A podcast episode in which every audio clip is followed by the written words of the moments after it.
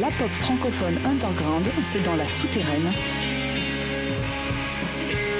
Un vendredi sur deux, de 21h à 22h30 sur Radio Campus Paris.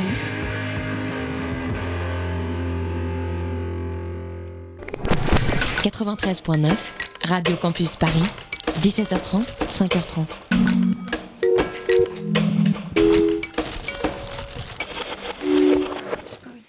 Il est 20h sur Radio Campus Paris et vous tombez très très bien, la bouquinerie vient tout juste d'ouvrir.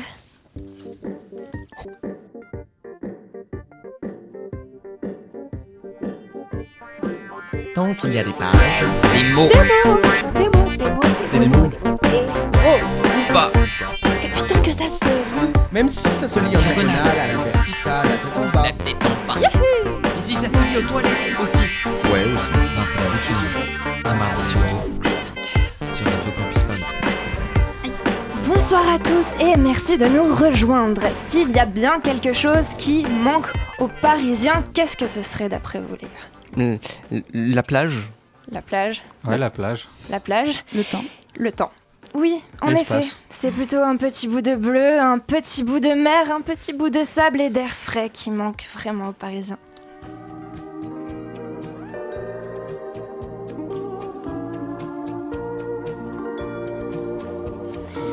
On ne dirait pas non à tremper le bout de nos orteils à la plage en ce moment, tandis qu'il commence à faire sérieusement gris, moche, triste partout ici. Alors à, à la bouquinerie, nous nous sommes dit qu'il fallait vous emmener à la mer. Et cette semaine, la bouquinerie prend l'eau. Ah, la mer, éternel sujet d'inspiration poétique, thème mille et mille fois exploité, dans la littérature. Homme libre toujours, tu chériras la mer, s'écrie Charles Baudelaire. La mer est comme un ciel bleu, bleu, bleu, écrit Blaise Sandra. Et j'ai rêvé d'un hymne à la mer, nous confie Borges.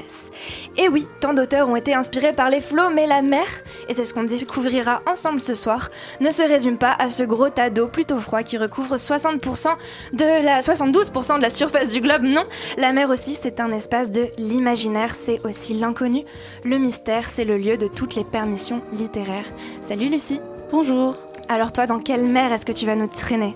Une mer des histoires avec euh, un pamphlet sur l'importance de l'imagination. écrit par Salman Rushdie. Dans la seconde partie de l'émission, nous accueillerons Alessandro Mercuri qui vient de faire paraître euh, aux éditions Art et, Art et Fiction son documentaire fiction, ou plutôt euh, document mère, le dossier Alvin. Euh, et à 20h20, on demandera à Simon, à l'occasion de sa chronique adaptation, si alors c'est pareil. Simon, tu te mouilles avec nous? Oui, d'une certaine manière. Je vais me mettre dans un bras de mer entre deux rives qui opposent deux personnages importants et on va parler du roman de Francis Scott Fitzgerald, Gatsby le Magnifique. Et enfin, euh, Yacine, on te retrouve en fin d'émission à 20h50 pour ta chronique dessin. Tu nous raconteras quoi? Euh, oui, bah moi je vais parler d'un d'un livre pour enfants qui s'appelle Ours Molaire. Et à 20h40, euh, ce sera euh, la chronique de Martin dans la, euh, dans, oui, de Martin dans la bibliothèque de euh, Sylvie Bouloul. Pour commencer ce soir donc, une plongée au cœur de la mer des histoires douce amère de Salman Rushdie avec Lucia. À tout de suite. Bouquinerie. Bouquiné. Bouquinaire Bouquinaire. Bouquinerie, bouquinaire, bouquinaire, bouquinal, bouquineuse, bouquineuse, bouquineur. Bouquineuse.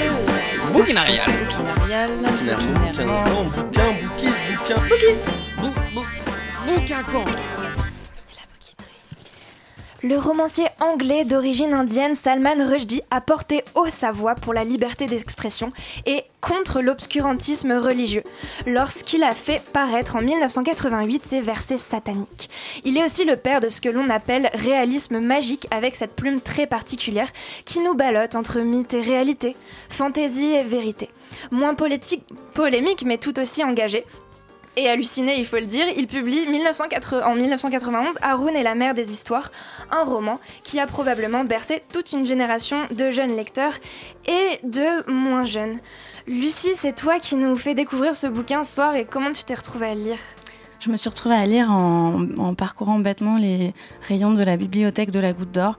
Et en vacances à Ella, j'ai vu ce nom de cet auteur que je connaissais, qu'on entend beaucoup, qu'on a entendu beaucoup à cause de cette histoire sur les versets sataniques. Et je me suis retrouvée avec euh, ce bouquin devant les yeux qui parle d'histoire. Et moi, je crois que c'est vraiment ce que je préfère. On m'en a raconté depuis ma jeunesse. Je suis persuadée qu'effectivement, le fait qu'on te raconte des histoires euh, développe ton imagination dès la prime enfance. Et c'est ça qui m'a donné envie de le lire. En résumé, euh, Haroun et son père, un très très fameux conteur, se retrouvent sur Kaani, la deuxième lune de la Terre, qui est un petit peu particulière, il y coule la mer des histoires. Sur cette lune, deux peuples s'opposent, les Goup, un peuple bavard, euh, un peuple de la lumière et de la parole, et les Tchoup, un peuple muet de l'obscurité et du silence. Le tout dans un contexte politique, car le père d'Haroun, donc le conteur, se retrouve à devoir littéralement raconter des histoires pendant des élections, au compte euh, de, je ne sais pas si on peut vraiment parler d'élection présidentielle, c'est d'élection d'un grand chef. Il doit raconter des histoires à un public. Donc sur cette scène politique, on part complètement dans l'imaginaire. Au final, Haroun et la mère des histoires, c'est un livre pour l'imaginaire des enfants, mais aussi la réflexion des adultes. Oui, tout à fait. C'est ça, c'est qu'effectivement, on se rend compte que euh, ce- ces histoires, dans l'idée de cette personne qui veut se faire élire, c'est quelque chose pour euh, tourner la tête des gens, les empêcher de réfléchir, alors que justement, euh, Salman Rushdie, il montre que c'est aussi ça qui nous permet de réfléchir, c'est aussi ça qui nous permet de vivre, d'être heureux, et que c'est puissant, l'imagination, c'est pas quelque chose de négatif. En fait, ce conteur, on se rend compte aussi que qu'il est triste, qu'il perd son flot d'histoire, puisqu'il se fait aussi prendre sa femme, il y a des histoires d'amour euh, par euh, une personne qui réfléchit beaucoup pour qui la raison est maître. Et en fait, c'est une façon de redire que l'imagination, euh, c'est ce qu'il y a de, de plus positif aussi, de plus beau, qui te permet de vivre positivement. Et euh, puisque notre thème est euh, la mer ce soir, cet océan des histoires un peu euh, multicolores, complètement, complètement dingue et très très très très mystérieux, on peut dire que c'est l'espace de l'imaginaire, mais qu'est-ce que tu penses qu'on y, puise nous aussi en tant que lecteur Et bien effectivement, euh, c'est ce qu'il dit aussi. Il y a une très belle image où il parle de, toutes ces, euh, de tous ces courants qui se croisent. C'est euh, beaucoup sur l'oralité aussi, la force de l'oralité, qui est un patrimoine qui n'est pas forcément autant valorisé qu'il devrait. Et qu'effectivement, quand tu prends une tasse dans cette mer des histoires, tu peux aussi toi composer tes histoires. Donc c'est aussi sur tout le monde intérieur en fait qu'on peut chacun développer par rapport à ces histoires qu'on entend et tout ce qu'on a de force créative en fait en nous aussi. Et c'est un conte, Haroun et la mer des histoires. C'est un conte où le petit Haroun se retrouve embarqué sur cette lune en chemise de nuit. Il s'y attendait pas du tout. Ça nous fait un petit peu penser à, du, à, Alice au pays des merveilles. Euh, L'enfant embarqué sur une autre planète. Sauf que euh, il y a une différence à la fin. Euh, je vais pas spoiler non plus le roman, mais c'est pas tant euh, la tension euh, euh, dramatique euh, que je vais vous. Révéler, c'est qu'au final, bah, tout ça c'est vrai. Euh, Haroun se réveille et contrairement à Alice, ça a bel et bien, bel et bien arrivé. C'est bel et bien arrivé. Donc un message peut-être aussi à faire passer euh, aux gamins. Tout à fait, ouais. Je pense que c'est ça a une portée éducative parce qu'effectivement, on se rend compte que euh, les personnages euh, qui mentent, c'est les bavardaries. Enfin, effectivement, même dans les mots, c'est assez, c'est assez éducatif et pédagogique, mais sans vouloir être super donneur de leçons ou, ou super didactique. C'est c'est tout un peu éparpillé. Et puis l'enfant, effectivement, est roi euh, et le héros euh, apporte euh, sa, pierre à l'édifice, aide son père à, retrouver sa liberté d'expression qu'il a toujours eu puisque c'était le chat de Blas, c'était le grand conteur. Dans toutes les contrées, on entendait parler de lui et ses histoires mettaient du baume au cœur. Mais effectivement, c'est son fils qui enfin, permet de le sauver, de, de lui redonner foi, en fait, de lui redonner envie de croire en l'imagination et en son pouvoir. Mais avec ce petit, euh, ce petit héros Haroun et cette, euh, cette, cette intrigue posée dès le début, le père a perdu son imagination. On rentre euh, vraiment dans la trame romanesque d'un conte. Mm. Le gamin s'envole pour, enfin s'envole, euh, Oui. se fait embarquer à dos d'oiseau magique euh, électronique euh, sur une planète euh, pour euh, rendre son imagination à son père. C'est un peu, enfin j'allais dire un schéma classique du conte, pas si classique que ça. Mais euh, ce qu'il y a aussi de particulier dans ce conte et qui en fait un conte un peu à part, c'est peut-être que les héros sont tous tournés au ridicule. La, princesse est une abominable chanteuse. euh, qui casse les oreilles de tout son peuple et euh, qui est très très très laide et son mari euh, le prince veut la sauver sauf que tout le peuple s'en fout et veut bien laisser mourir la princesse euh, préfère sauver la mère des histoires donc au final il détruit un peu quelques leitmotifs du conte classique Voilà, c'est ça, c'est que le héros, ça n'est plus euh, le prince qui va se battre avec son épée, euh, qui d'ailleurs est nul, que personne ne suit et personne ne- ne- n'adule. C'est ce petit garçon qui pose les bonnes questions, qui se fait copain avec le conducteur de bus parce que il trouve très drôle de voir tous les gens courir après le bus et de se cogner en un océan multicolore de parapluies. C'est euh, ce petit garçon qui rencontre euh, un bonhomme qui ressemble à un, un gros nœud de bois et un autre qui ressemble un peu au début, il croit que c'est une aubergine. Enfin, c'est euh, justement c'est ça que c'est super, c'est super simple, c'est super fin. En fait, c'est une imagination super poétique aussi.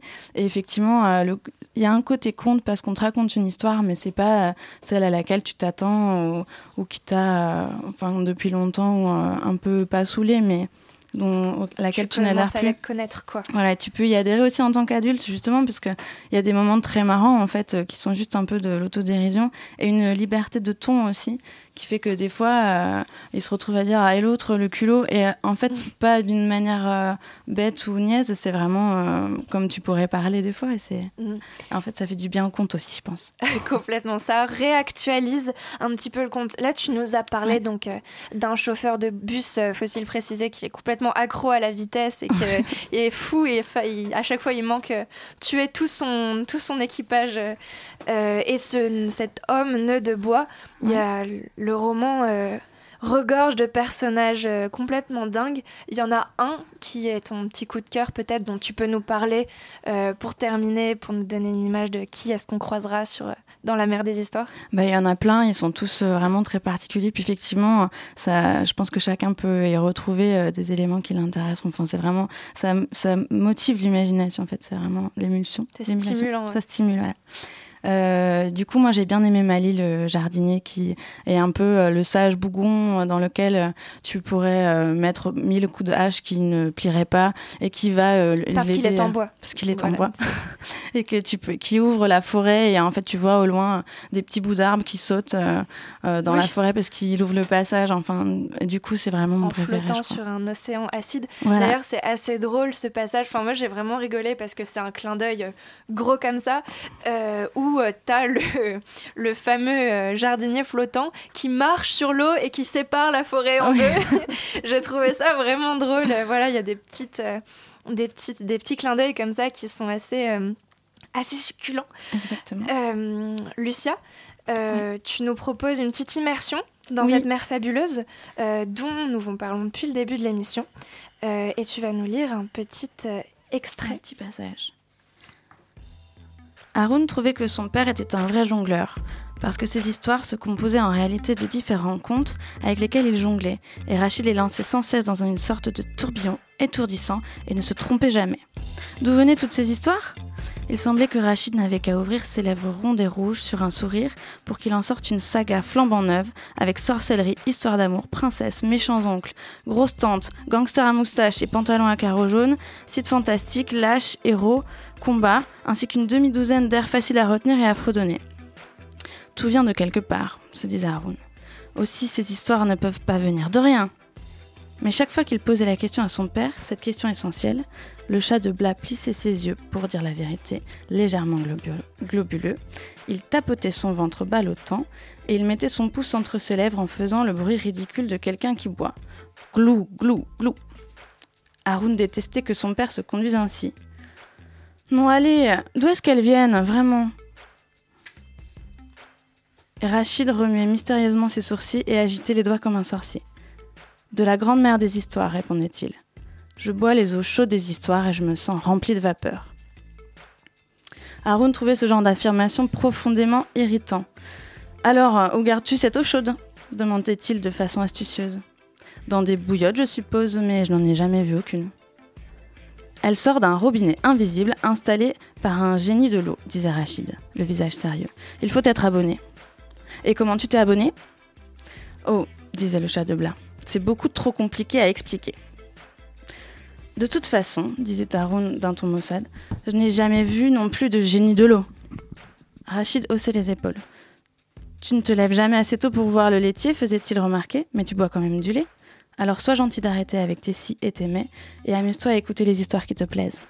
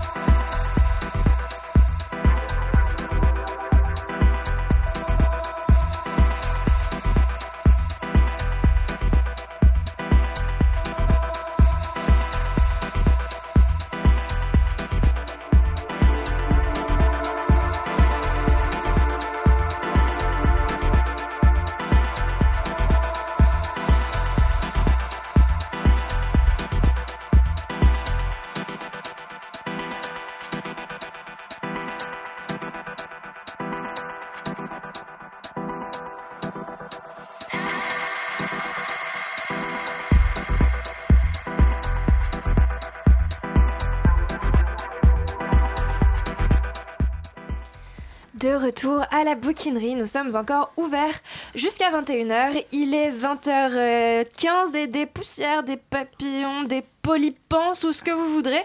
On vient d'écouter un morceau que Lucie nous a euh, ramené.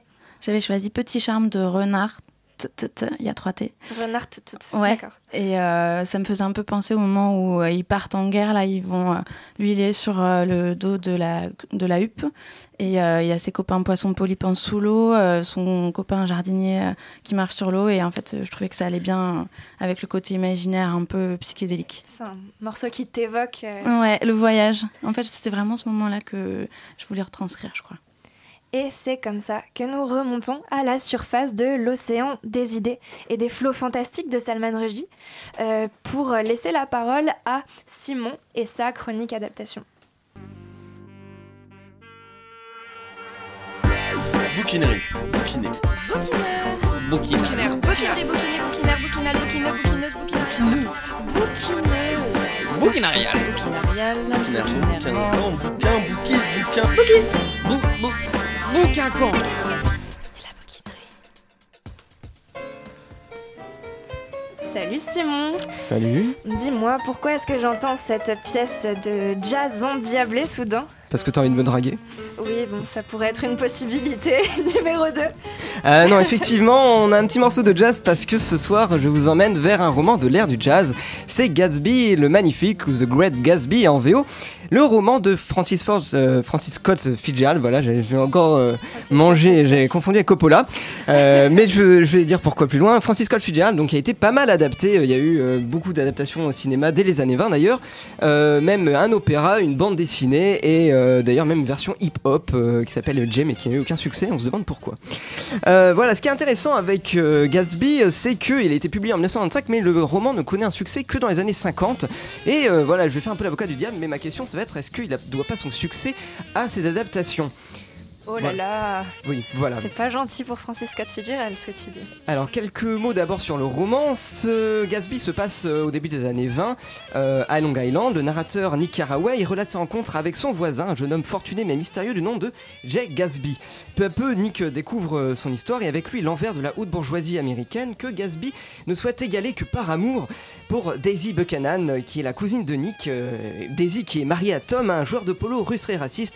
Oui, on dirait presque un synopsis de soap opéra. Alors, rivalité amoureuse, ascension sociale, euh, le roman se structure autour d'une dizaine de scènes qui tissent une histoire tragique, mythique et je- au fond très américaine, parce que Gatsby, c'est l'histoire d'un individu qui s'efforce par tous les moyens de s'arracher à son origine modeste afin de conquérir la femme de ses rêves, et quelle femme, et qui finit par être rattrapé par les mesquineries humaines. Voilà, donc ça c'est pour le roman.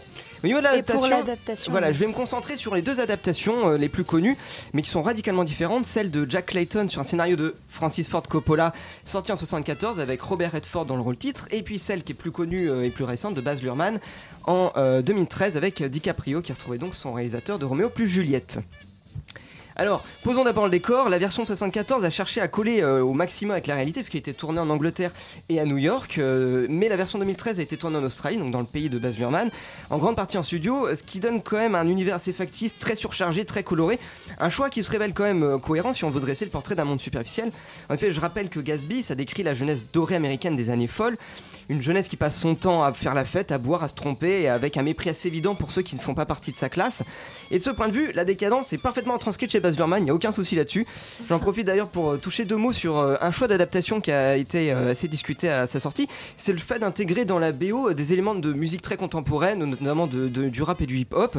Bon, alors au final, c'est très anecdotique dans le film, ça correspond à quelques séquences de, de fêtes, et euh, je trouve qu'il n'est pas allé assez loin dans ce On parti a pris. fait un gros fromage de cette histoire Ouais, de hip-hop alors que ça C'est un peu pas. son style, ça, de moderniser Ouais, tout. il l'avait fait, mais je trouve que là ça marche pas du pas tout. beaucoup et- mouillé quoi. et de ce point de vue, les, Ouais. les fêtes de la version de 74, pour être un peu trop sages, elles sont vraiment plus dans l'esprit de- d'un roman de l'ère du jazz. Alors, au niveau interprétation, Gatsby et de Redford dégagent quand même une classe naturelle. Bon, c'est quand même Robert Redford, mais il est beaucoup trop propre sur lui, un peu trop romantique. Sa part sombre est complètement gommée, euh, comme s'il semblait alors impossible d'entacher l'image de Golden Boy qu'avait Redford. Alors, au contraire, Baz Luhrmann, il noircit à fond le tableau avec euh, Gatsby. Euh, là, les, les, ses pardons sont vraiment assumés. Et ça relève tout à fait l'ambiguïté du personnage. Mais malgré les efforts DiCaprio, c'est quand même loin d'être son meilleur rôle. On a l'impression qu'il s'ennuie à longueur de plan et malheureusement on s'ennuie avec lui. Et je pense qu'il est vraiment écrasé par une réalisation très pompeuse. Parce qu'en effet, c'est le problème de Luhrmann, il théâtralise à mort les, les séquences et au point que bah, de la génération perdue que décrit Fitzgerald, on passe au temps perdu tout court. Et c'est pas celui de Proust malheureusement. Alors autre reproche qu'on peut lui faire, c'est d'abuser des Simon effets. est très Ouais. en forme. De style. Voilà, il, réduit ses personnages à des sortes de danseurs névrotiques euh, perdus euh, dans une chorégraphie complètement kitsch, alors avec des formidables envolées visuelles qui se veulent lyriques, voire épiques par moments, mais qui tombent complètement à plat. Résultat, on a mal aux yeux, euh, je me demande d'ailleurs s'il n'y a pas une version 3D, mais dans ce cas, ça doit être à vomir. C'est c'est une débauche de couleurs, de formes, c'est en finit d'ailleurs pour oublier l'intrigue, elle propose, et c'est un peu dommage quand même, parce que c'est le fond de l'histoire. Alors, plus psychologique, la version de 74 joue au contraire beaucoup plus sur les personnages, ça se dramatise, ça crée même du suspense qui est complètement absent du roman, mais au fond, cette dramatisation fonctionne assez bien. Mais le problème de ce Gatsby privé de sa pardon, c'est que cette version s'abandonne un, trop- un peu trop à des plans d'illustration. euh, d'une mièvrerie vraiment insupportable par moment. On voit le couple adultère au milieu des fleurs, des petits oiseaux. Il baigne littéralement dans une lumière vaporeuse, euh, typique de cette euh, esthétique à la David Hamilton des années 70, mais qui du coup film et lui fait perdre un petit peu son intensité. Bah, merci euh, Simon. Ouais. Et en conclusion, Alors en conclusion, bah, la question se pose encore est-ce que Gatsby est un parvenu ou un idéaliste romantique? Certains pensent comme Nick Carraway, et c'est le choix qui a été fait en 74, que Gatsby est un idéaliste pur, réellement riche, mais de son âme face à des crapules sans cœur. Mais à l'opposé de cette vision un peu naïve d'un Gatsby victime de la société, on a Baz Luhrmann qui laisse la question en suspens et nous invite, à l'instar de Fitzgerald à la fin de son roman, à monter dans une barque, à traverser le fleuve, on reste dans la thématique de l'émission, tout en luttant contre un courant qui nous ramène sans cesse vers le passé. Et voilà. Sans doute euh, est-ce la, la- la conclusion de cette histoire que de pouvoir s'adapter à différentes époques, à différentes générations, tout en nous rappelant à son origine universelle et tragique? merci beaucoup Simon. Et le petit, euh, le petit morceau qu'on entend là derrière, si on peut peut-être l'écouter un peu C'était pas du jazz des années instant. 20, alors là, hein, je, je m'insurge. Au début, non, mais là en l'occurrence, si c'est bien Gershwin, c'est Rhapsody in Blue qui a été composé en fait en même temps que a été écrit euh, Gatsby. Voilà. Oui, euh, avant c'était pas du jazz des années 20, c'était un petit peu plus euh, peut-être dansant, mais c'était pour euh, C'est donner. Charlie Parker. Voilà, Charlie Parker pour donner un peu de, de punch. On écoute un petit peu cet extrait.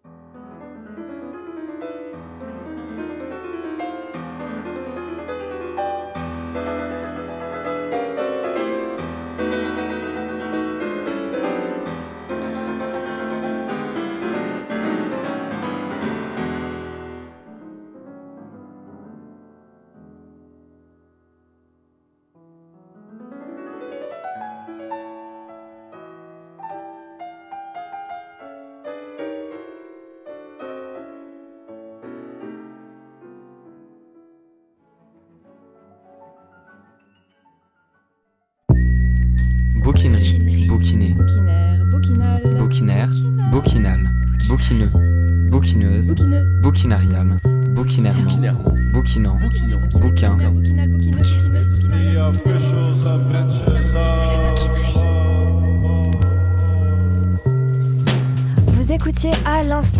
très jolie pièce pour piano, Rhapsody in Blues de Gershwin que Simon a décidé de nous mettre dans les oreilles pour conclure sa chronique en musique. Merci beaucoup Simon. Bah de rien. Il est euh, 20h25 passé. Euh, je dirais cette fois-ci euh, 20h25 et des poussières, euh, des papillotes ou des bathyscaphes parce que oui, euh, c'est de cela dont nous allons parler tout de suite avec Alessandro Mercuri. Bonsoir. Bonsoir. Vous avez publié un livre à la rentrée aux éditions Art et Fiction nommé euh, Le dossier Alvin. Alvin est donc ce fameux bathyscaphe. Alors, est-ce que vous pourriez, pour nos auditeurs, dire d'abord ce que c'est qu'un bathyscaphe, parce que c'est un terme assez récurrent, et ensuite nous dire qui est Alvin en théorie? Oui, en théorie et en pratique. Bathyscaphe, c'est un submersible qui se distingue d'un sous-marin parce que c'est un submersible de plongée, d'exploration euh, dans les profondeurs, dans les très grandes profondeurs, c'est-à-dire dans les abysses, dans ces profondeurs euh, absolument euh, noires et froides dans lesquelles précédemment la création d'Alvin en 1964, euh, peu, peu d'engins avaient pu pénétrer. Et le nom d'Alvin, alors son petit nom, son nom, on dirait presque un, un film de Pixar, euh, qu'un sous-marin euh, soit nommé Alvin, euh, eh bien ça s'inscrit dans la politique américaine de nommer, euh, nommer les choses comme nommer les conflits, nommer les engins. Et Alvin est en fait le, le surnom, un, un mélange du nom du, du constructeur, de l'ingénieur en chef du projet Alvin. Et nommer les engins? Vous en parlez euh, dans le dossier Alvin, comme par exemple la bombe, qui va être euh, nommée au nom euh, de, du film de Rita Hayworth. Oui. Oui, cette Et, bombe. Et euh, vous êtes vous-même euh, réalisateur. Il y a plein plein de références cinématographiques dans votre ouvrage. Il s'ouvre sur la projection de l'avant-première du Docteur Strangelove. C'est un petit hommage que vous rendez peut-être à votre profession ou Euh, oui, en fait, c'est le, livre a beaucoup trait à la collusion entre, entre plusieurs événements, entre l'imaginaire et la reprise de cet imaginaire euh, au, au niveau politique. Et le livre s'ouvre sur cette projection, une projection test euh, du film qui est soudainement interrompue à Los Angeles parce que le, même jour, exactement à la même heure, avec un petit décalage horaire, le président Kennedy vient d'être assassiné euh, à Dallas et donc euh, traumatisme national et euh, en rapport aux propos assez euh, troublants et sarcastiques et en pleine guerre froide effrayant du film, les studios décident de déprogrammer la sortie euh, du film, de, de repousser de cette sortie du film. Et le, récit d'Alvin est lié, est lié également à, au Doctor Strangelove, à la séquence d'ouverture du Doctor Strangelove, qui est une séquence euh, documentaire humoristique de ravitaillement d'un B-52 dans les airs, donc avec toute la métaphore sexuelle que cela peut impliquer. Et il s'avère que Alvin rentre en scène réellement durant la guerre froide, lié à un événement exactement similaire à, à une scène de ravitaillement, sauf que malheureusement la perche se brise, l'avion ravitailleur entre en collision avec le B-52 qui avait euh, à son bord plusieurs bombes atomiques. Et donc ça fait partie de ces événements euh, de la guerre froide qui, qui sont des non-événements, puisque sinon tout le monde aurait su qu'il y aurait eu une, une explosion atomique. Mais donc voilà, c'est Alvin qui a dû euh, ensuite aller chercher euh, les bombes euh, sous l'eau qui étaient, qui étaient tombées. Votre bouquin est entre le documentaire donc et la fiction et on a vraiment du mal à dénouer le vrai du faux parmi les expéditions d'Alvin. Et à cela s'ajoute ce qui pourrait sembler être des espèces de digressions mais qui en fait sont des parallèles, des rapprochements entre des objets et des, et des théories euh, qui pourraient euh, sembler lointaines. Par exemple entre l'animal marin l'hippocampe et son homonyme, euh, homonyme neurologique au niveau du cerveau. Et en fait, on en vient à se demander, tant vous entremêlez les fils de la fiction et de la réalité, au détour de vos détours, s'il existe véritablement une zone du cerveau appelée l'hippocampe, ça oui, mais si c'est vraiment la zone de l'imaginaire, on se le demande. Enfin bref, vous noyez le lecteur et en, finalement, il y prend euh, plaisir euh, à, la, lecture de, votre ouvrage. Enfin, ma question, euh, c'est en fait, est-ce que le lecteur justement noyé entre les informations fictives et réelles, qui n'arrive plus à s'y retrouver, est-ce qu'il doit baisser ses armes? Est-ce que c'est ce que vous voulez Et qui range sa pensée rationnelle dans un tiroir et qui parte avec, avec vous? Oui, il y, a- un pari sur la, crédulité et le fait que le règne de la fiction euh, fonctionne sur la suspension d'incrédulité justement du lecteur, euh, où il doit abandonner son incrédulité face à des événements extraordinaires, improbables, imaginaires, impossibles. Mais c'est également lié au double statut de ce sous-marin, qui est à la fois un sous-marin de la US Navy, donc de la marine de guerre des États-Unis, euh, exploité, employé dans des missions plus souvent top secrètes, mais également il est exploité par une institution de recherche océanographique, donc de recherche de flore et de faune. Et le, le livre mêle, entremêle ces deux récits, ce double récit à la fois de, recherche militaire, euh, du secret et de recherche scientifique. Et on parle de Navy, euh, ce qu'on entend en dessous, c'est un petit extrait de In the Navy des Village People. C'est pas par hasard. Euh, vous y faites référence dans, dans votre ouvrage, voilà, on l'entend ici. Et vous nous ancrez sur le pont d'Alvin avec les Village People. Euh, et vous allez ensuite nous traîner au fond, dans les abysses, avec les Beatles et leur Yellow Submarine. Et la musique, euh, elle prend vraiment place sur le, sur le pont de l'armée. Ça me fait penser un peu à, Haroun avec le conte qui s'avance sur la scène politique. Là, c'est la musique qui débarque euh, dans les euh, navires militaires. Et euh, l'intervention de l'art, finalement, et de l'imaginaire dans un domaine absolument sérieux. Mais pourquoi, pourquoi la musique a autant voix au chapitre dans, votre, dans votre ouvrage? Euh, là, par rapport au Village People, c'était véritablement sur le, le statut du, du vidéoclip, du musique vidéo de, de, de la chanson, euh, qui avait Parce été tourné sur si le ça- pont. Si c'est vrai. Oui, oui, c'est vrai, sur si le pont d'un navire militaire, sauf que le manager du groupe n'a pas dû respecter euh, le contrat engagé entre l'armée et la compagnie de production. Et donc, euh, finalement, c'est un navire militaire qu'on retrouve dans, dans le livre, dans d'autres missions. Et ça avait ex- et- et extrêmement choqué l'armée que l'on puisse utiliser euh, leur navire à ses fins. Et euh, vous faites à la fin très brièvement référence à un certain commando, Julio Paolo Assange et son lieutenant Eduardo Snowden, euh, des micro-marins qui pilotent des micro-submersibles dans notre cerveau et que l'on surnomme les arracheurs de secrets. Alors, Julian Assange est probablement un cousin très très éloigné du commandant Julio Paolo Assange et c'est aussi le créateur euh, du site Wikileaks. J'ai là une déclaration du site web faite en novembre 2010. Les principes généraux sur lesquels notre travail s'appuie sont la protection de la liberté d'expression et de sa diffusion par les médias, l'amélioration de notre histoire commune et les droits, le droit de chaque personne de créer l'histoire. Inutile d'en dire plus, ma question coule peut-être un peu de source, mais aux manettes du subversime Alvin, celui qui recrée l'histoire et euh, qui en fait ce qu'il en veut, c'est vous dans votre livre? Oui, c'est moi, mais c'est à partir d'un travail d'enquête. Le, le livre est le récit d'une enquête euh, constitué à partir d'archives déclassifiées. C'est le cas dans Wikileaks Et aussi. voilà, donc euh, c'était l'idée, euh, c'était en pleine période de Wikileaks qui continue, on est en plein dedans et on ne va sûrement pas cesser d'en sortir. Et, l'idée était de faire une sorte de Wikileaks vintage à partir d'événements donc déclassifiés. C'est un livre illustré, donc il y a- beaucoup de documents, euh, de, de copies d'archives qui, qui viennent juste de sortir.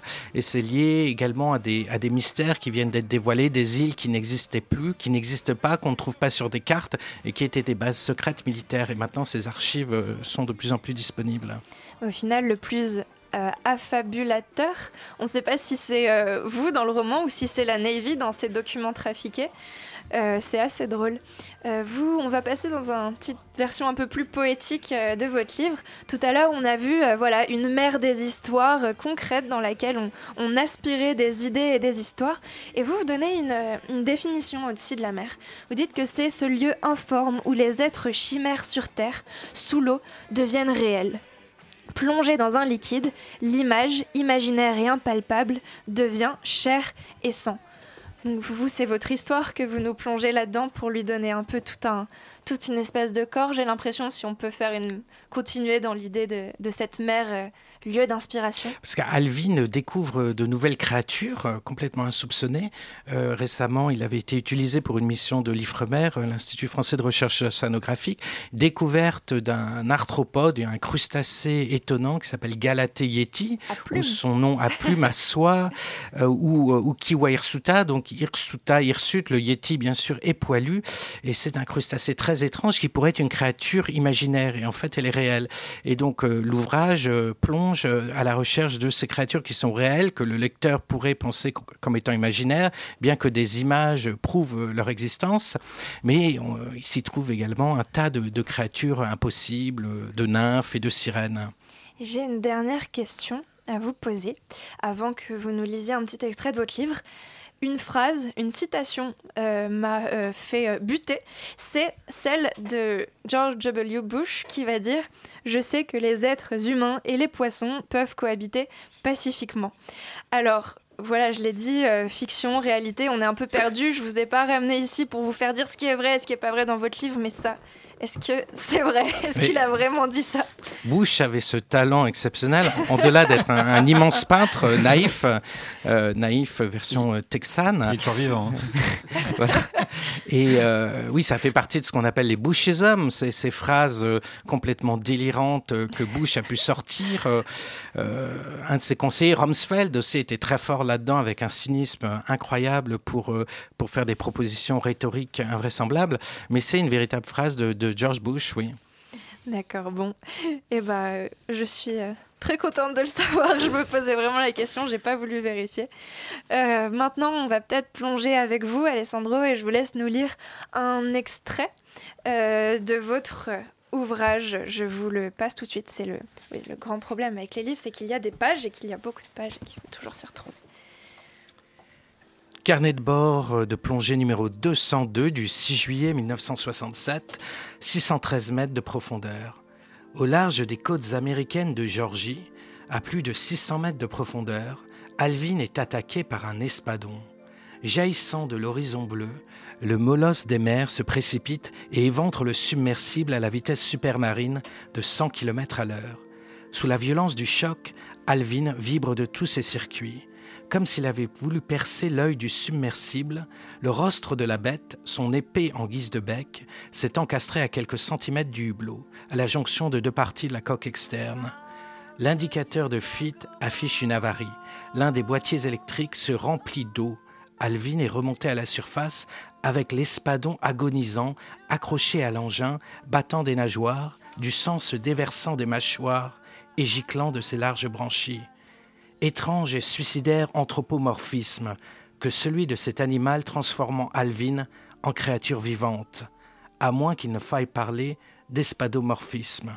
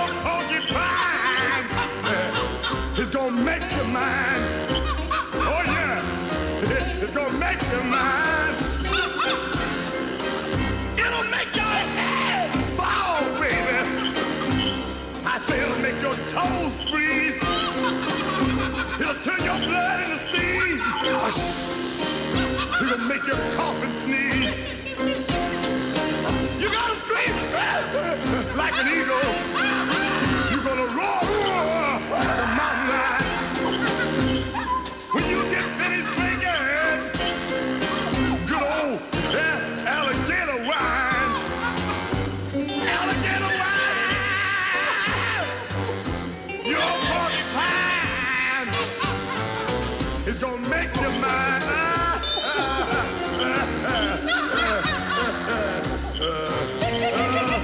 Meet me at the stroke of midnight by the swamp down in the wood.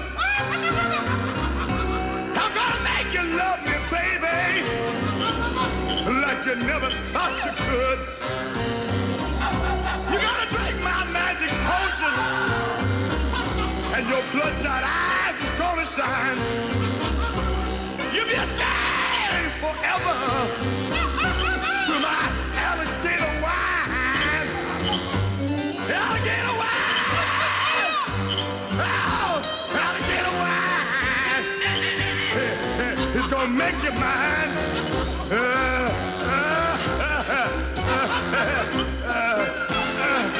Alligator, alligator wine.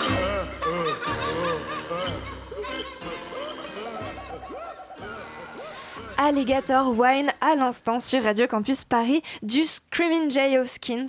Euh, je Screaming, euh, quelqu'un peut le dire mieux que moi s'il vous plaît là je... Je suis pas bon pour ça. Non.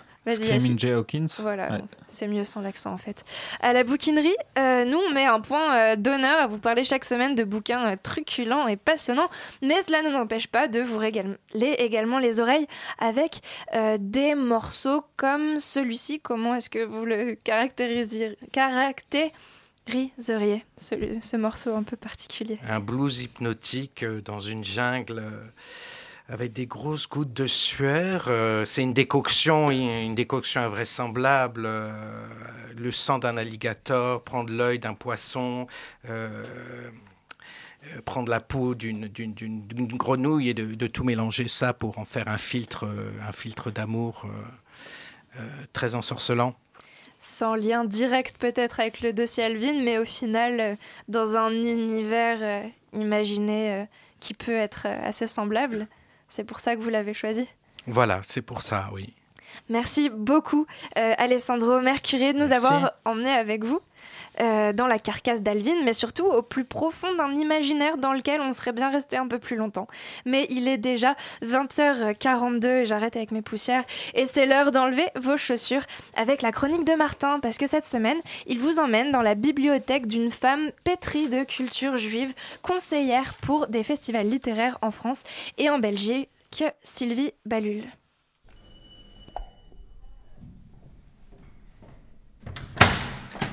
Bonjour, Bonjour, ah oui, ça... enchanté. enchanté de vous rencontrer. Est-ce qu'il faut enlever ses chaussures? Ah pas du tout, non, on n'enlève pas ses chaussures. Sylvie Balul, conseillère pour des festivals littéraires. Alors, on rentre, voilà, et la bibliothèque est là. Quand on a déménagé, il y avait un, un mur ici de, de carton qui était rempli de livres. Et euh, je me suis demandé assez longtemps si ça allait pas rester comme ça, en fait. Euh, alors, on pourrait commencer par... Oui, enfin, je, je vous montre parce que ça continue, à vrai dire. Alors après le couloir, on est dans le salon. Oui, et Puis on un est de couloir. nouveau dans un couloir qui est aussi une euh, bibliothèque. Alors, je voulais vous montrer une chose, mais il va falloir que je vous laisse une minute parce que j'ai oublié de... Très bien, allez-y. Donc, on va-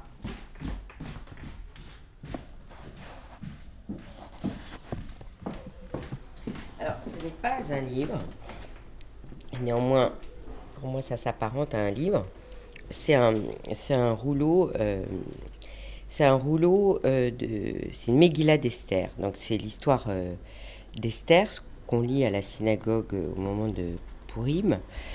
Et ça vient de, de mes, de mes arrière-grands-parents. Alors, on m'a donné ça il n'y a pas très très longtemps finalement. C'est un de mes oncles, enfin mon oncle, le frère de mon père qui me l'a donné parce qu'il l'a retrouvé et il a pensé qu'il serait bien chez moi. Alors, c'est un, un très bel objet, vous voyez, euh, très ancien, très fragile. Il suffirait de le laisser tomber pour qu'il se brise. Donc, ça, j'imagine que c'est en, En corne, en ivoire, hein, ça a l'air d'être en ivoire. Le, le- donc une espèce de bâton sur lequel le rouleau est en- enroulé. Et euh, ce bâton euh, est travaillé euh, en haut et sculpté assez joliment. Et puis il y a une espèce de poignée aussi en ivoire. Et le rouleau est enroulé dessus. Donc ça c'est un- une chose assez belle. Ça devrait être dans la bibliothèque, mais néanmoins... euh, Vous y tenez trop pour... j'ai peur parce qu'il y a beaucoup de petits aussi qui viennent ici, de petits enfants qui trouveraient ça sûrement un, un objet assez amusant. C'est vrai que c'est un objet euh, particulier qui bouge, qui tourne. Mais bon, voilà, donc je pense pas qu'on puisse le manipuler beaucoup. Donc il est, il est, je le garde par devers moi dans une pièce où les enfants sont censés moins aller. Parmi tous ces livres, euh, quel livre vous avez choisi et quel extrait? Est-ce que Ah. vous allez nous lire Je vais vous lire, euh, je, je vais vous lire la, la dernière page de Dora Bruder, qui est, je pense, De Modiano. oui, de Modiano, pardon. Euh, voilà, c'est un texte que j'adore euh, absolument. De Modiano, c'est mon préféré. Et je vais vous lire la dernière page. J'ignorerai toujours à quoi elle passait ses journées, où elle se cachait, en compagnie de qui elle se trouvait pendant les mois d'hiver de sa première fugue et au cours des semaines de printemps où elle s'est échappée à nouveau. C'est là son secret.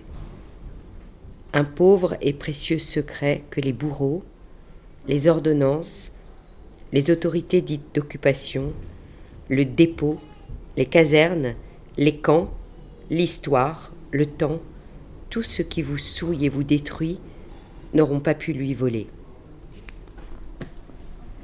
Sylvie Balul, je sais jamais comment finir mes chroniques. Est-ce que vous avez une petite idée? Euh, non, je suis appelée dans cette chambre-là par une petite fille de 4 ans qui vient de se réveiller. Alors on va dire au revoir à nos éditeurs et Oui. bonjour à cette petite fille. Voilà, exactement. Bouquinerie. Bouquiner. Bouquineur. Bouquin. Bouquinaire. Bouquinerie, bouquiner, bouquinaire, bouquinal, bouquineux, Bouquinarial. Bouquinarial. Bouquin, bouquin, bouquise, bouquin. Bouquiste. Bou, bou, bouquincan. C'est la bouquinerie. Vous pouvez remettre vos chaussures. On quitte la, bibliothèque de Sylvie Balul, la conseillère de festival euh, littéraire chez qui euh, est allé euh, Martin. Euh, donc euh, Yacine euh, va nous parler, lui, de sa dernière trouvaille dessin. Est-ce qu'on dit Yacine dessine maintenant ou euh, Non, non. Moi, je milite pour. On, on Non, est- non, on non, vote non, tous pour non. que cette chronique s'appelle Yacine dessine, mais il s'y oppose. Euh, bon. Euh, donc Yacine, ours molaire, c'est de ça dont tu nous parles. Ouais, alors bah, d'abord je voulais, je voulais évoquer le, le salon de Montreuil, donc le, le salon du livre euh, et de la presse jeunesse, donc qui, est- un petit peu un événement important euh, pour tous les gens qui s'intéressent au, dessin et à la littérature jeunesse, parce que c'est un petit peu l'équivalent d'Angoulême pour, pour ce secteur d'activité. Donc c'est un moment, c'est pas que le salon soit vraiment bien en fait, mais ce qui compte c'est que c'est le moment où c'est l'effervescence, où tout le monde euh, vient à Paris, tous les illustrateurs sont là, tous les auteurs, les éditeurs, enfin c'est vraiment un moment où tout le monde se rencontre et donc c'est un moment où aussi on fait le point un petit peu sur tout ce qui s'est passé dans l'année. On a vraiment sous les yeux la production et quand même un des intérêts du salon c'est la richesse de la production actuelle parce que même si le salon lui-même, ce qu'il propose sur le plan culturel n'est pas formidable, se rendre au salon, voir ce qu'il y a sur les stands des éditeurs, voir leur catalogue, euh, voir la richesse, c'est voir la richesse de, l'édition jeunesse. Donc, euh, si, si vous connaissez pas euh, ce salon, je vous encourage à y aller parce qu'il y a, y a moult choses à découvrir. euh, Et voilà. toi, on t'y trouvera salon peut-être derrière Alors, un stand ou quoi que ce soit Moi, je ne ou- serai pas derrière un stand. Moi, j'y serai sûrement euh, en Dans tant que allées. visiteur, voilà, dans les allées pour voir un petit peu ce qui se passe, euh, en train de discuter avec des gens, parce que quand on est un petit peu du milieu, on rencontre aussi tous les gens qu'on voit pas si souvent que ça. Euh, mais euh, il y a un truc que je voulais dire et que j'ai complètement oublié. je sais plus où j'en suis. Oh, bah, on peut parler d'autre chose. Ouais, hein. ouais, non, non, non. non, non. Ah oui, voilà, c'est ça. En fait, c'est très important. En fait, moi, donc, euh, j'ai décidé, euh, par rapport à mon émission de radio, donc celle Le Gratin, de faire une. euh, cinq émissions consacrées à cinq livres jeunesse qui sont sortis cette année. Donc, j'invite à chaque fois les auteurs qui ont fait ces livres. Et c'est une petite émission qui dure 15 minutes où on parle à chaque fois d'un seul livre. Donc ça, ça va être diffusé du 1er au 5 décembre sur Radio Campus tous les soirs à 18h30. Donc euh, c'est aussi un moyen de découvrir euh, ce, qui, s'est fait d'intéressant cette année en en parlant avec euh, leurs auteurs. Donc ça c'est intéressant. Et donc j'ai choisi, euh, puisque on parle de salon, j'ai choisi pour euh, aujourd'hui un livre jeunesse que j'ai bien aimé. Donc c'est un auteur que je vais pas inviter cette année parce que je l'avais déjà invité l'année dernière. Donc quand même faut pas exagérer. Mais donc c'est quelqu'un dont c'est quelqu'un dont je suis la production, donc c'est Vincent Pianina. Donc c'est plutôt quelqu'un qui a commencé euh, dans la bande dessinée, il s'est fait connaître avec une série qui s'appelle 10 petits insectes, qui est une adaptation avec des insectes de, du livre d'Agatha Christie, hein, que tout le monde C'est pour les, les enfants, du coup, c'est aussi un album. Oui, euh, oui, c'était aussi, c'était aussi euh, pour les enfants, mais euh, quand c'est bien, c'est pour, aussi pour tout le monde. Comme tous les bons albums jeunesse Voilà, et les bons exactement. livres. Euh, voilà. Et donc, alors, bah, ce livre-là, donc, c'est son dernier livre, donc, qui est sorti chez Gallimard Jeunesse Giboulet. Voilà, donc ça s'appelle Ours Molaire.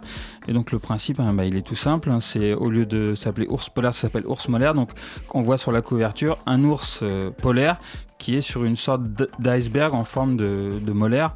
Et voilà, et donc tout le, tout le livre est basé sur un principe comme ça, petit principe de jeu de mots, où à chaque fois il remplace une lettre. Par exemple, on a à la place de navette spatiale, on a bavette spatiale.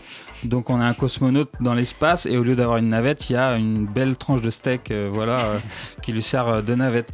Et c'est l'idée tout simplement de, de prendre les choses au pied de la lettre.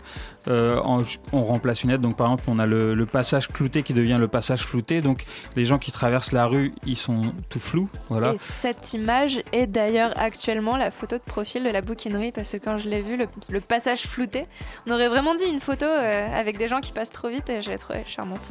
Donc euh, voilà, juste pour dire que Voilà, alors le principe il est tout simple, hein. d'ailleurs il n'est pas totalement nouveau non plus, hein. on peut penser par exemple à, à Pef, le prince de Motordu, classique de la littérature jeunesse que j'espère tout le monde aime bien. J'espère que tout le monde connaît aussi. Ouais, voilà. Enfin, il y a toujours des gens qui connaissent pas. Il y a toujours des. Mais bon, c'est pas grave. Et, euh, et donc, moi, je- peut-être je peux en décrire un autre, un autre que j'aime bien. Il y a Boisson Rouge, par exemple. Ça, c'est des. C'est des, un bocal avec, au lieu d'avoir des poissons rouges, c'est plutôt des bouteilles de coca, etc.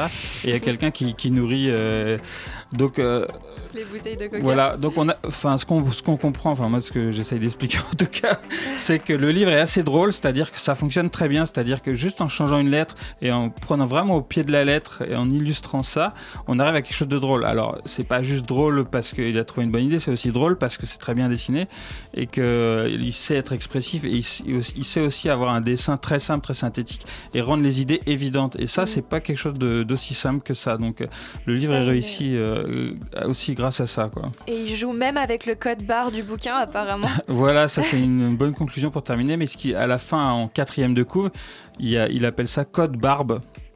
Et donc on a, on a des, des types, c'est des naufragés en fait qui sont sur une île déserte. Et leur barbe est remplacée par un code barbe. Et, ça, je crois que c'est- intéressant parce que c'est un illustrateur qui est d'une génération qui a très bien compris que que le livre c'est un terrain de jeu et que le code barre c'est aussi un des trucs qu'on qu'on s'approprie pour en faire quelque chose d'amusant et euh, parce que c'est un truc de toute façon c'est obligatoire donc il faut se le fader donc autant autant s'amuser avec. Bah merci beaucoup. Euh, Yacine, pour ta chronique, je rappelle donc l'ours molaire de Vincent Pianina. Pianina chez Gallimard, la collection euh, Giboulet Jeunesse. Voilà et ça Giboulet. coûte 13 euros. Ça coûte 13 euros. Bouquinerie. Bouquiné. Bouquinaire. Bouquinal. Bouquinaire. Bouquinal. Bouquineuse. Bouquineuse. Bouquinariat. Bouquinairement. Bouquinant. Bouquin. Bouquiste.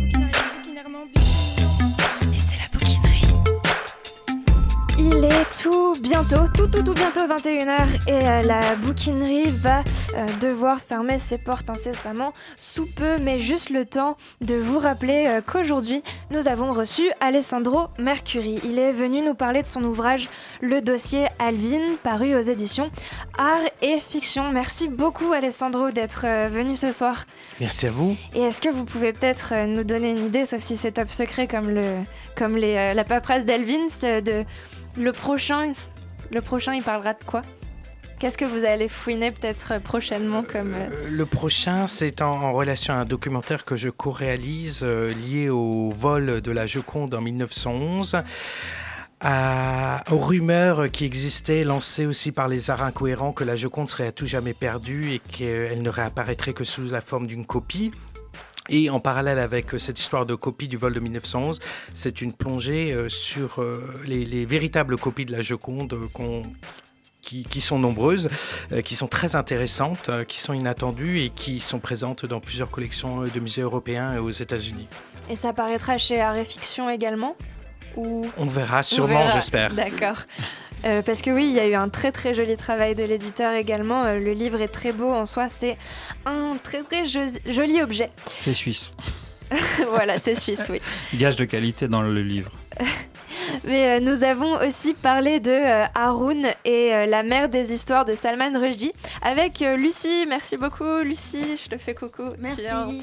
Merci à toi. C'était vraiment une super découverte. Je crois qu'aucun d'entre nous ne l'avait lu avant que tu viennes nous en parler. Yacine, lui, euh, je rappelle, euh, nous euh, conseillait euh, à l'instant un album pour enfants, mais qui ravit aussi les adultes. J'ai oublié de donner les dates Ah. du salon du livre de Montreuil, Ah donc bah c'est oui, du bah c'est 26 important. novembre au lundi 1er décembre, voilà. Et ça se passe. Allez là-bas euh, et surtout allez acheter des bouquins. Où ça, à Montreuil? À Montreuil, alors euh, ouais, c'est euh, métro Eh ben, Croix de Chabot. renseignez-vous. Ouais, métro on de sort Chabot. après, on suit les gens et c'est facile. Je mettrai quelques Peut-être infos. pas suivre tous les gens. hein. Sinon, tu vas avoir des problèmes. Bon, euh, bah, en parlant de festival, euh, la bouquinerie s'engage à vous donner euh, quelques bons plans. Et euh, notamment cette semaine, le festival Paris en toutes lettres a débuté le 14 novembre, certes, mais il va prendre fin le 19 décembre, donc vous avez largement le temps d'en profiter. Et ce festival est hébergé à la Maison de la Poésie de Paris. C'est juste à côté de la radio euh, de Radio Campus dans le 3e arrondissement. Donc vous pouvez y aller et après vous pouvez, venir nous dire bonjour. Ce serait très sympa. Euh, et vous pourrez y retrouver euh, dès demain en fait, et ce donc depuis presque une semaine, des lectures, des conférences, des discussions, des concerts, mais aussi des spectacles. Par exemple, demain. Il va y avoir un groupe dont tout le monde parle en ce moment, euh, Feu Chatterton, qui produira un spectacle musical et littéraire basé sur la lecture du roman euh, L'amour et les forêts euh, d'Éric Rénard.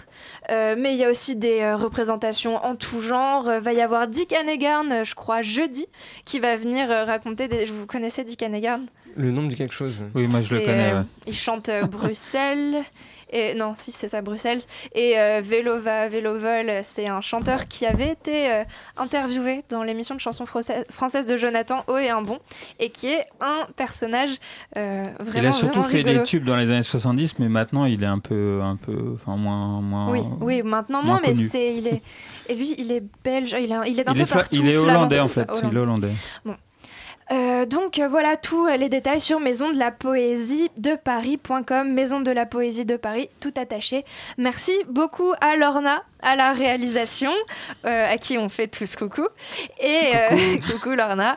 Euh, vous pouvez retrouver le podcast de l'émission. On fait vraiment coucou sur avec la main, hein, on Radio, bouge euh, notre oui, main. sur Voilà. Radio Campus Paris.